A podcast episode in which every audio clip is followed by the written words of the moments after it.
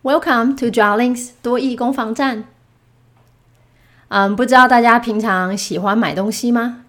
你是购物狂吗？嗯，像我觉得我个人最大的缺点就是非常喜欢买衣服哦。常常都有学员说，跟我上课上过好几年都没有看我穿过一样的衣服，其实是有点夸张啦，a little bit of exaggeration。但我的确是很喜欢买衣服哦。不过像现在也跟大家一样，多半都是在网络上做购买。嗯，相对于呢，多益它目前以拍卖来讲，出题的方向倒不太一样。它现在还是比较以传统的实体店面的拍卖为主哦。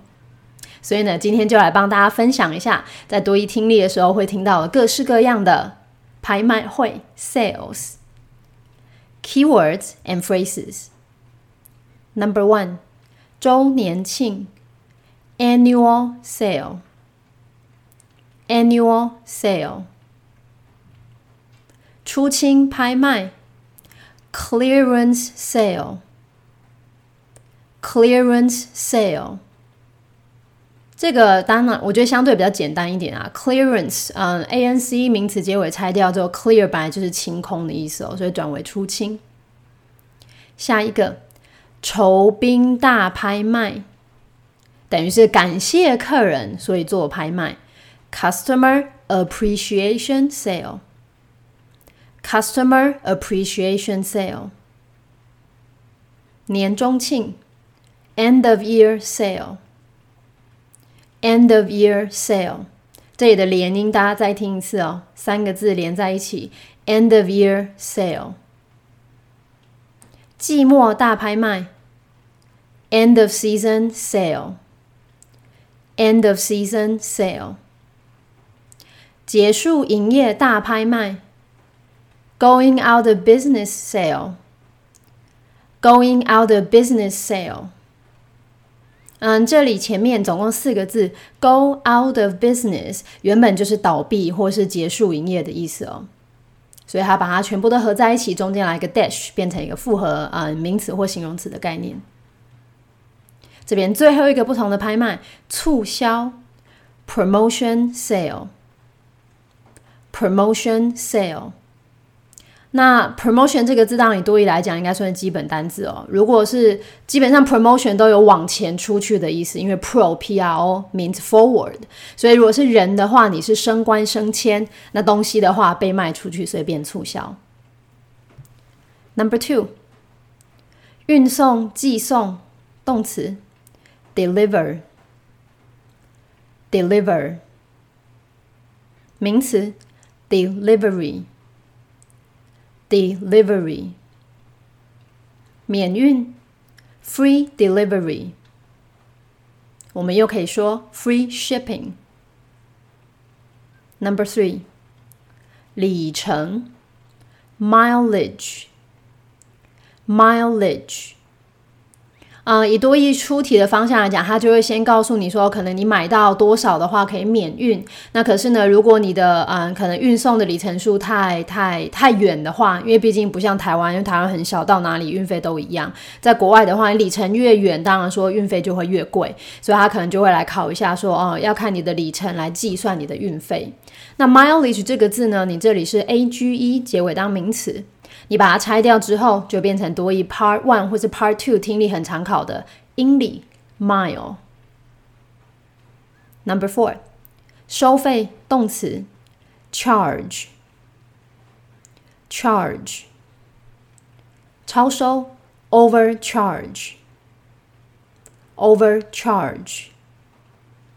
那 Charge 呢，也可以直接转成名词，变成费用，这时候跟 Fee 意思是差不多的。不过呢，运费我们比较常用的是 delivery charge。delivery charge。我们现在来试试看吧。Key sentences. Number one. This Saturday and Sunday only, Glen Mall is having a promotion sale from professional outfits, casual clothing, sportswear, to children's clothing, everything is 20% off. And that's not all. For purchases over $300, we provide free delivery service. This weekend, come on down to Glen Mall, located on 4th Street and 3rd Avenue. Number two.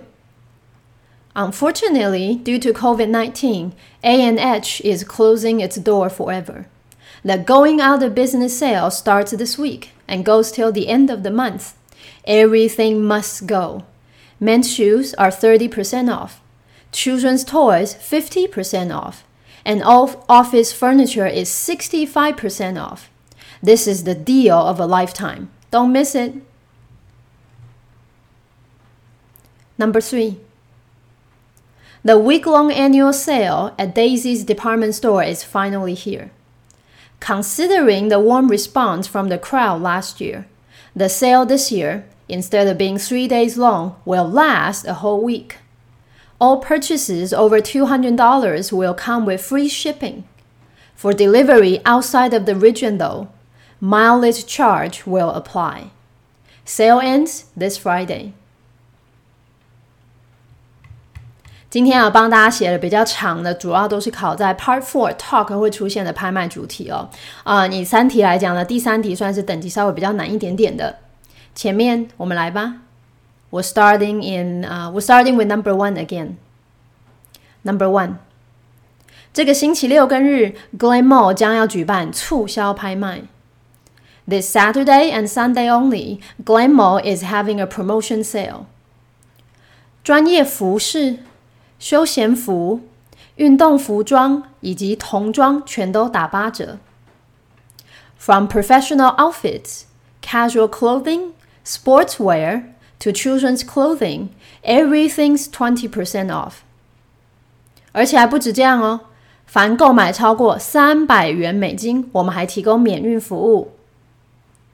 And that's not all. For purchases over $300, we provide free delivery service. 这个周末快到福特街与第三大道这里的 Glen Mall 来吧。This weekend, come on down to Glen Mall, located on 4th Street and 3rd Avenue. Number two. 很不幸的啊，因为受到新冠疫情的影响，A&H 要关门大吉了。Unfortunately, due to COVID-19, A&H is closing its door forever. 结束营业大拍卖呢，将从这一周开始，一直到月底。The going out of business sale starts this week and goes till the end of the month。一件不留，女鞋跟男鞋打七折，儿童玩具半价，所有的办公家具打三五折。Everything must go. Men's shoes are thirty percent off. Children's toys fifty percent off and all office furniture is 65% off. 这是千载难逢的机会，千万不要错过喽！This is the deal of a lifetime. Don't miss it. Number three，第三题哦，就是我刚刚讲的啊，等级稍微高一点点的。 还是几个听力的重点哦。每个句子听完之后，不要想说我每个字都要能够抓到，你要抓的只需要是关键字，讲的特别大声的一个句子听完有两三个字就不错了。不会的字就 let it go，不要多想，因为听力只能够听一次。试试看吧。Take a deep breath。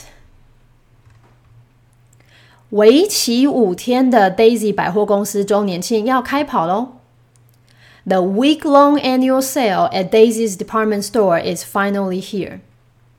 考量到去年大家热烈回响，considering the warm response from the crowd last year，今年的周年庆从三天延长为五天的时间。The sale this year, instead of being three days long, will last a whole week. 凡购买金额超过两百元美金，便能享有免运的优惠。 all purchases over $200 will come with free shipping. 不过，若是外县市的寄送，for delivery outside of the region though，运费呢便适用以里程数来计算的规定哦。Mileage charge will apply. Sale ends this Friday. 好，那当然讲到那个 Part Four 的练习啊，就是多听几次啊。 对吧？有时候如果真的觉得很懒惰的话，睡前听，也许听完之后还帮助你助眠。Otherwise, that's all for today. Thank you for listening. I'll see you next time.